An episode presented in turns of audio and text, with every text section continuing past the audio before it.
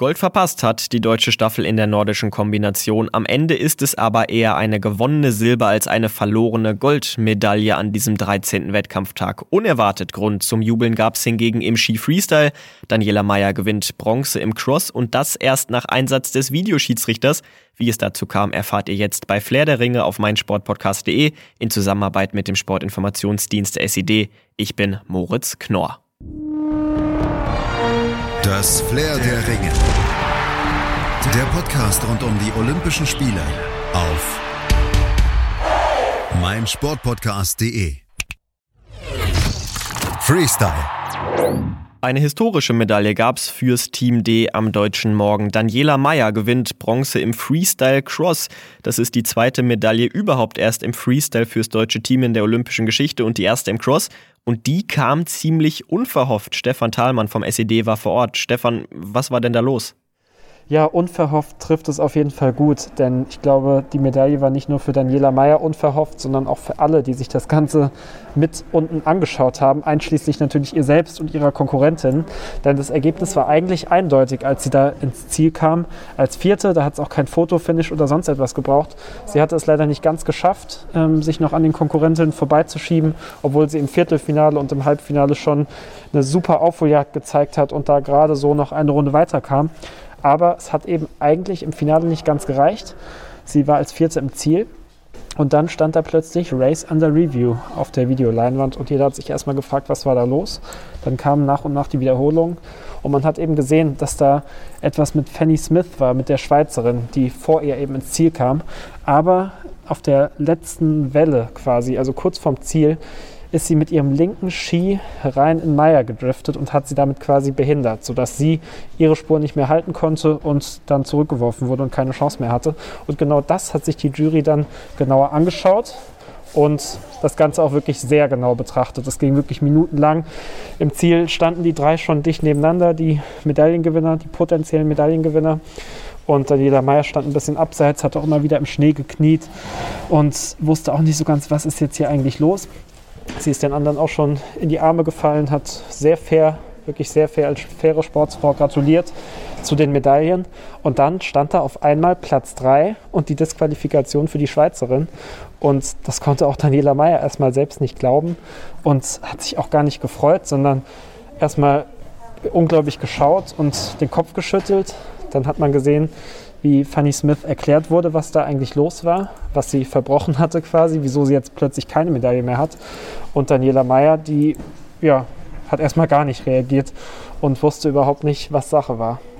So richtig glauben konnte sie es direkt nach dieser Entscheidung aber so gar nicht. Und auch mit Freude war es direkt danach nicht wirklich viel. War es denn eine vertretbare Entscheidung, die Schweizerin zu disqualifizieren? Ja, das stimmt. Sie hat sich tatsächlich erstmal so gar nicht darüber freuen können, dass sie gerade den mit Abstand größten Erfolg ihrer Karriere geschafft hatte und die erste Olympiamedaille für die deutschen Skicrosser geholt hatte. All diese Dinge, die Grund genug wären, völlig zu eskalieren, die waren ihr erstmal gar nicht bewusst. Und äh, sie musste diese Entscheidung erstmal verarbeiten. Aber man muss sagen, die Entscheidung war so, wie sie zustande gekommen ist, tatsächlich fair, wenn auch hart. Das hat hinterher der sportliche Leiter der deutschen Freestyler, Hilly Herd, erklärt. Ähm, denn wenn es so einen Materialkontakt zwischen zwei Athletinnen gibt, wie in dem Fall, und dieser Kontakt dazu führt, dass eine Athletin eben langsamer wird, wie in dem Fall Daniela Meyer, dann ist eine Verwarnung möglich, aber eben auch eine gelbe oder rote Karte. Und in dem Fall, diese gelbe Karte bedeutet die Zurücksetzung auf Platz 4. Und es war dementsprechend Teil des Regelwerks. Man hätte es auch anders entscheiden können, aber es war absolut im Regelwerk. Und er meinte auch hinterher, dass solche Entscheidungen auch oft genug in der Vergangenheit zu Ungunsten der Deutschen ausgefallen sind. Und in dem Fall, natürlich gerade im wichtigsten Moment, ist die Entscheidung eben zugunsten der Deutschen und zugunsten von Daniela Meyer ausgefallen. Da brach dann im Ziel natürlich alles über ihr zusammen. Da ist diese Reaktion dann auch durchaus vertretbar. Wann wird denn jetzt diese Freude und der Stolz über ihre Leistung kommen? Ich glaube, diese Freude und der Stolz, die sind jetzt schon da. Da wird sie gar nicht erst ein paar Tage brauchen. Die Zeit hat sie absolut im Ziel gebraucht, aus guten Gründen, weil das Ganze so eine wilde, konfuse Situation war, die man auch erstmal nicht überblicken konnte. Aber man hat schon hinterher in den Interviews gemerkt, sie musste ja die ganze Mixzone abklappern und war da ungefähr noch eine Stunde unterwegs. Dazu dann noch die Pressekonferenz. Das kam schon nach und nach dann alles und da wurde ihr so langsam bewusst, was sie da eigentlich geschafft hatte. Und das ist ja ein wirklich historischer Erfolg. Sie hat die erste Medaille für die deutschen Skicrosser bei Olympia geholt. Die zweite überhaupt erst für die Ski Freestyler. Also könnte damit wirklich auch was in Gang gesetzt haben, dass die ganze Sparte davon profitieren wird in Zukunft. Und das wurde ihr auch so nach und nach bewusst. Sie hat dann noch mehr und mehr gestrahlt und wirkte auch irgendwann gelöster als noch am Anfang, äh, was ja auch völlig normal ist, wenn man so eine ungewöhnliche Situation verarbeitet. Und ich glaube, das braucht noch ein bisschen Zeit, bis ihr die Dimension des Ganzen dann so bewusst wird. Sie hat dann auch darauf angesprochen, dass es diese historische Medaille war. Erstmal von geil und Weltklasse gesprochen und noch breiter gestrahlt als vorher schon. Aber ich denke mal, wenn sie dann heute Abend bei einem Sektchen sitzt, wie sie uns gesagt hat, spätestens dann fällt auch diese ganze Anspannung ab und dann wird sie sich dessen bewusst, was sie da eigentlich gerade geleistet hat. Nordische Kombination. Im letzten Wettbewerb der nordischen Kombinierer gibt es Silber fürs Team D. Andreas Thies hat sich den Wettbewerb etwas genauer angeschaut. Das deutsche Quartett landet hinter Norwegen und vor Japan auf Platz 3. Es gab ja vor diesem Wettkampf die große Frage, ist es die richtige Entscheidung, Erik Frenzel zu nominieren für diese Staffel? Andreas, war es die richtige Entscheidung oder war es dann doch die falsche? Hinterher ist man ja immer schlauer und jetzt, glaube ich, muss man konstatieren, dass es wohl die falsche Entscheidung war. Erik Frenzel hat auf der Schanze einen ordentlichen Wettkampf absolviert und hat ja auch dafür gesorgt, dass die deutsche Mannschaft mit wenig Rückstand in die Loipe gegangen ist. Aber seine fünf Kilometer auf der Loipe haben dann gezeigt, dass er einfach nach diesen zwei Wochen Isolation, Schrägstrich Quarantäne, dass er einfach noch nicht wieder in der Lage war, mitzuhalten. Und er wurde abgehängt und er ist dann mit 25, Rückst 25 Sekunden Rückstand auf die Plätze zwei und drei hat er übergeben an äh, Vinzenz Geiger und hat sich komplett verausgabt, soll sogar Blut gespuckt haben. Er fehlte dann hinterher bei der Zeremonie. Ähm, Hermann Weinbuch hat dann auch noch gesagt, ähm, er, die Erik hat sich völlig verausgabt, das mit Corona wird sein Übriges dazu beigetragen haben, Mittlerweile geht es ihm wieder besser und er erholt sich, hat Weinbuch dann in der ARD dann auch gesagt. Aber wir müssen dann wohl jetzt hinterher konstatieren, nein, es war ein Fehler, Erik Frenzel aufzustellen. Und nach diesen ja, letzten zwei Wochen kann man dann auch sagen, glücklicherweise hat Vinzenz Geiger, der in so unglaublicher Laufform ist, ähm, diese Silbermedaille gerettet und auch Erik Frenzel hat jetzt seine Medaille bei diesen Olympischen Spielen auf diesem Wege natürlich auch nochmal gute Besserung an Erik Frenzel. Solche Bilder sind nie schön. Da gerät das Sportliche dann auch so ein bisschen ins Hinterrücken und dann hoffen wir, dass er sich möglichst schnell wieder erholt und das Ganze gesund und ohne irgendwelche Langzeitfolgen überstanden hat. Ich habe es eben schon angesprochen, die Norweger sichern sich die Goldmedaille. Das war ja dann auch einem kleinen Zwischenspur zu verdanken. Die Taktik der Norweger war perfekt. Wie haben sie es angegangen? Ja, sie waren, also nach dem Springen waren sie ja schon sehr, sehr zufrieden, dass sie wirklich vorne mit dabei sind. Und ähm, Espen Björnstad, Espen Andersen, Jens Luras Öftebrö und Jürgen Graback sind eigentlich von vorne weggelaufen und hatten dann relativ schnell dann auch einen Vorsprung äh, ausgebaut. Espen Andersen vor allen Dingen auf der dritten, auf der dritten Teilstrecke. Und äh, den konnte dann Espen Björnstad, der durchgelaufen ist, der voll durchgelaufen ist, konnte dann den ausbauen. Und sie haben natürlich dann auch ein bisschen davon profitiert, dass die anderen drei Nationen, also Japan, Österreich und Deutschland, Deutschland zwischendurch so ein bisschen gebummelt haben. Als dann nämlich die drei zusammen waren, als Vincent Geiger zu Japan und Österreich aufgeschlossen ist, da haben sie so ein bisschen gebummelt und keiner wollte so ein bisschen die Führungsarbeit übernehmen. Und daraus hat dann halt auch, ähm, und davon hat Norwegen profitiert und hat am Ende einen sehr, sehr klaren Vorsprung dann ja auch ins Ziel gerettet. Sie waren am Ende 54 Sekunden mit Vorsprung vor Deutschland ins Ziel gekommen. Also es war schon ein sehr klarer Sieg und ich weiß auch nicht, ob ähm, eine deutsche Mannschaft daran hätte was ändern können, wenn jetzt stand Erik Frenzel, Sebastian Ritzek da aufgelaufen wäre. Johannes Ritzek, Entschuldigung. Deutschland ja vorher einer der großen Favoriten gewesen. Jetzt reicht es am Ende nur zu Rang 2, aber du hast es angesprochen, die Form bei den Norwegern war schon wirklich überragend.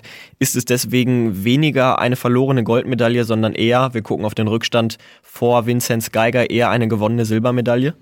Ich glaube schon, dass es eine gewonnene Silbermedaille ist. Äh, was ich vorhin gesagt habe, Erik Frenzel hat jetzt auch seine silberne Medaille. Äh, Vinzenz Geiger hat überragende Olympische Spiele gekrönt. Ähm, auch für Feist und Schmid war es jetzt die erste Medaille. Auch sie haben bislang einen guten Eindruck hinterlassen. Ja, man hätte sich wahrscheinlich äh, Gold erwünscht und auch erhofft und vielleicht auch so ein kleines bisschen erwartet. Aber am Ende kann man sagen, äh, die Deutschen sind im Zielsprint vor Japan eingelaufen. Österreich hat am Ende Blech geholt, den vierten Platz Platz und dass das zwischen diesen vier Mannschaften entschieden wird, das stand schon so ein bisschen nach dem Skispringen klar, äh, stand schon fest, weil dort hatten sich diese vier Nationen dann auch schon diesen Vorsprung vor den anderen Nationen dann ausgearbeitet. Frankreich ist dann Fünfter geworden und hatte schon über zwei Minuten Rückstand. Also ähm, ich glaube schon, dass man sagen kann, sagen sollte, das ist eine gewonnene Silbermedaille für das deutsche Team. Eine gewonnene Bronzemedaille ist es definitiv für Japan. Da hatten wir so nicht unbedingt mit gerechnet, dass die sich da noch mit aufs Podium gesellen. Es lag vor allen Dingen, fand ich, an dieser Hartnäckigkeit in der Loipe. Hast du es auch so gesehen? Ja, das habe ich auch so gesehen. Ich habe eigentlich die ganze Zeit damit gerechnet, dass sie ähm, am Ende in irgendeiner Weise einbrechen, dass einer von den vier Läufern nicht stark genug ist, weil die Österreicher dann ja auch gut in der Loipe sind. Aber sie sind immer dran geblieben und sie haben dann ja auch so ein bisschen davon profitiert, dass vielleicht dann Österreich, Deutschland sich nicht ganz einig waren, machen wir jetzt noch was, äh, verlangsamen wir ein bisschen das Tempo. Und dann war am Ende der vierte, äh, war der Schlussläufer der Japaner dann auch wirklich der stärkste im Sprint oder der zweitstärkste im Sprint. Und die Österreicher konnten dann am Ende nichts mehr ähm, dazusetzen. Und das war, ja, das war vielleicht dann noch so ein kleines bisschen ähm, ja, verdient war es auf jeden Fall für Japan, die ähm, sich hier wirklich die Medaille mehr als verdient haben und sie haben sich auch sehr gefreut über diese Medaille. Johannes Lamparter, der beste Österreicher, der hatte ja eigentlich fest mit einer Medaille geplant, eigentlich schon im Einzel, da wurde es dann ja schon nichts, aber dann zumindest heute in der Staffel, auch da haben wir ja gerade schon drüber gesprochen, auch das hat nicht geklappt. Nimmt er es wie Erik Lesser und sagt, ich nehme wirklich gar nichts mit aus Peking oder gibt es für ihn irgendwie einen positiven Ansatz?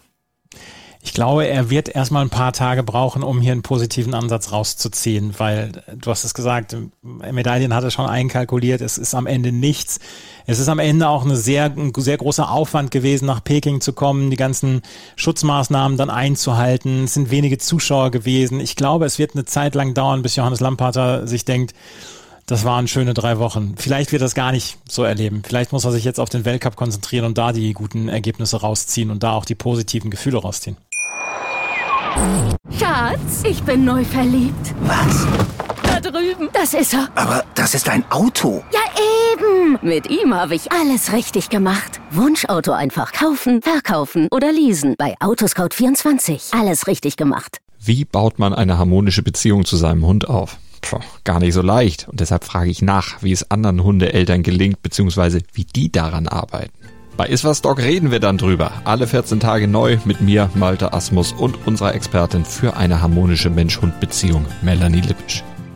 Iswas Dog mit Malte Asmus. Überall, wo es Podcasts gibt.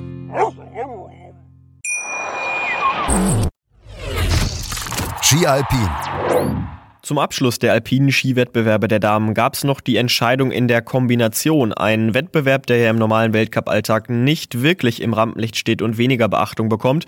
Aber auch wenn man von dieser Disziplin in den letzten Jahren gar nicht so viel mitbekommen hat, so richtig umgewöhnen musste man sich nicht, Malte Asmus.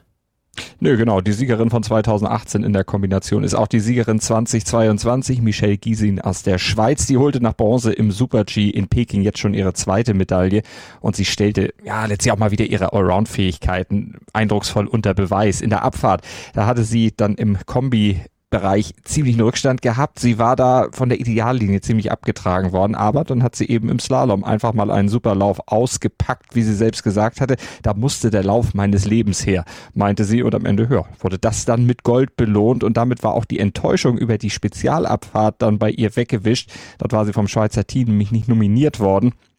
Und das hatte sie dann doch ziemlich gewurmt, vor allem die Art, wie das kommuniziert worden war. Das sagt sie selbst, das fand sie überhaupt nicht gut, aber das konnte sie dann heute nach der Goldmedaille alles beiseite schieben. Ja, sie hat wieder gewonnen. Und zweite wurde ihre Landsfrau Wendy Holdner vor Federica Brignone aus Italien. Wir müssen ja wirklich sagen, die Schweizerin, die räumen in Peking ab. Drei von fünf Rennen gewonnen, dazu vier weitere Medaillen. Für die läuft alles super. Und wir müssen heute aber auch wieder über eine Frau sprechen, über die oder für die nicht super lief, Michaela Schifrin.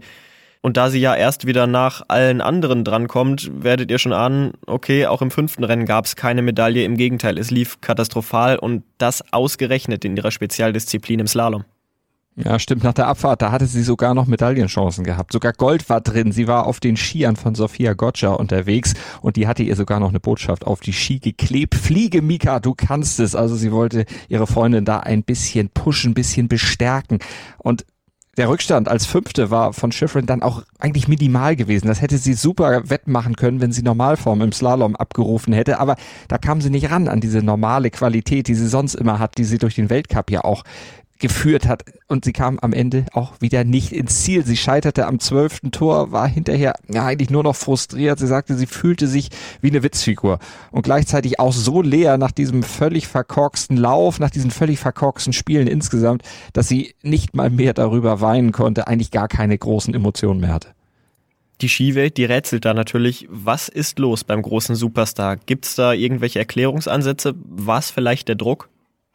Nö, das behauptet Schiffrin zumindest selbst. Druck war es nicht. Sie hätte jedenfalls nach eigener Aussage keinen gespürt. Sie versteht es auch eigentlich selbst gar nicht, warum es nicht läuft, woran es jetzt wieder gelegen haben könnte.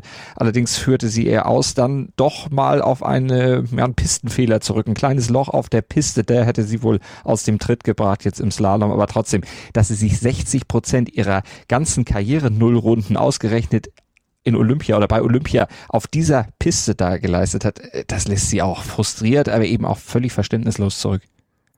Die hatte in der ersten Reaktion nach dem Zielauf, Zieleinlauf gemeint, vielleicht wäre es besser, wenn ich zurücktrete. Kann das jetzt so kommen?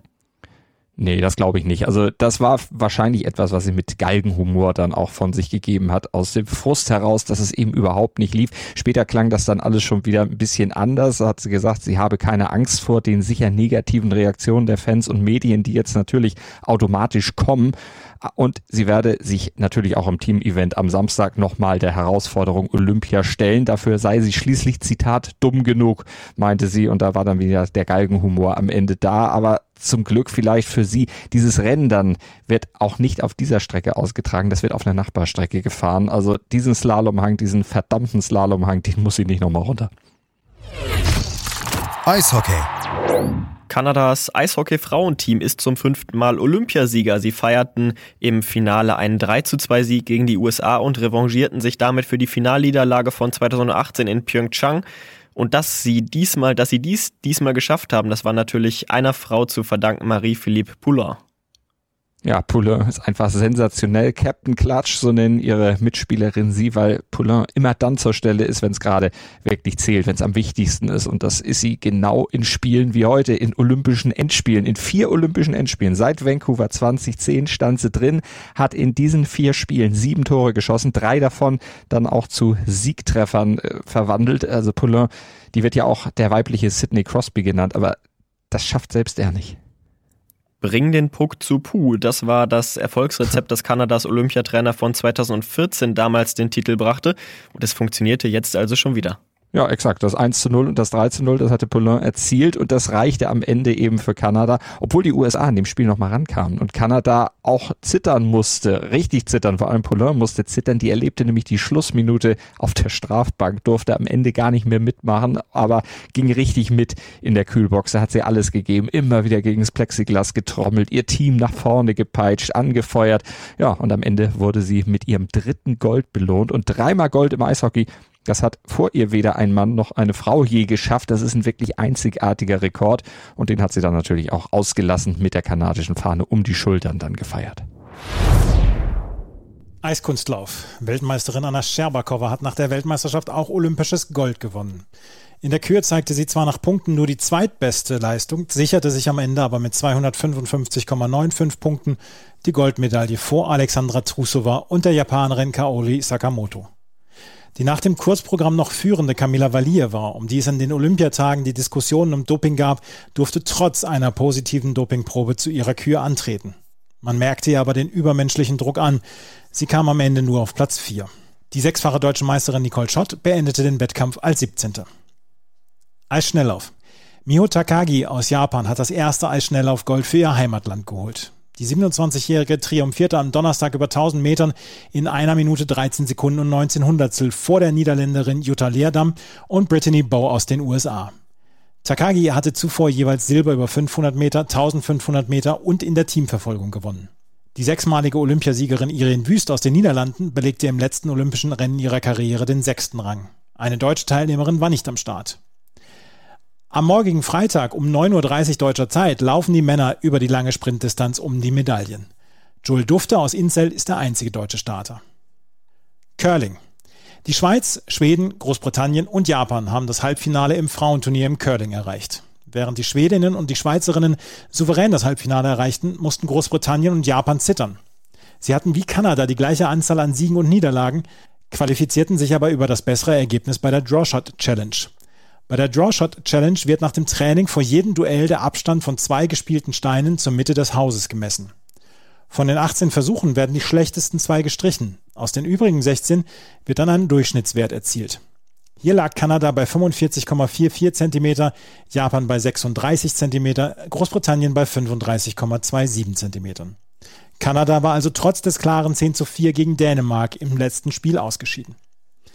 Ich werde nie der Meinung sein, dass durch die Drawshot Challenge über die Playoff-Teams entschieden wird, sagte Kanadas Skip Jennifer Jones. Es ist schade, dass es passiert ist. Im Halbfinale trifft Olympiasieger Schweden auf Großbritannien, Japan auf den Weltmeister aus der Schweiz.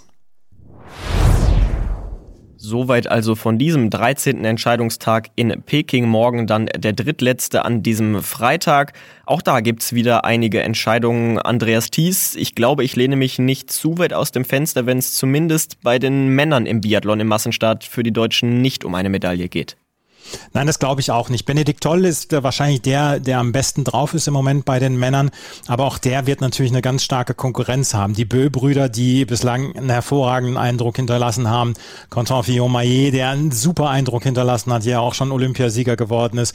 Also da gibt es genug Männer, die im Moment so ein bisschen dann auch vor den deutschen Männern sind. Und Benedikt Doll, das ist natürlich dann auch immer noch ein bisschen der Reiz beim Massenstart. Sie gehen fast alle gleichzeitig an den äh, Schießstand. Er könnte eventuell, wenn er einen Ausreißer nach oben hat und vielleicht der ein oder andere patzt, könnte es was werden. Aber eigentlich glaube ich eher nicht dran, dass das eine Medaille morgen äh, werden kann.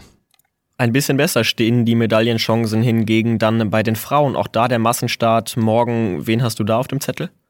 Naja, wir müssen schon über Denise Herrmann sprechen, ne? die äh, Welt, äh, die Olympiasiegerin in diesem Jahr geworden ist, völlig überraschend und ähm, die natürlich dazu zu rechnen ist hier bei diesem Massenstart. Sie hat allerdings bei dem ein oder anderen Schießen dann auch Schwächen gezeigt und das könnte gerade im Massenstart auch so ein bisschen eine Schwäche sein dann und äh, sie nach hinten bringen. Aber wenn sie insgesamt eine gute Schießleistung bringt, in der Loipe ist sie ja sowieso, gehört sie ja sowieso zu den Besseren, da könnte schon was drin sein morgen. Und wie gesagt, die gleichen Voraussetzungen für alle, das könnte natürlich dann auch entscheidend sein.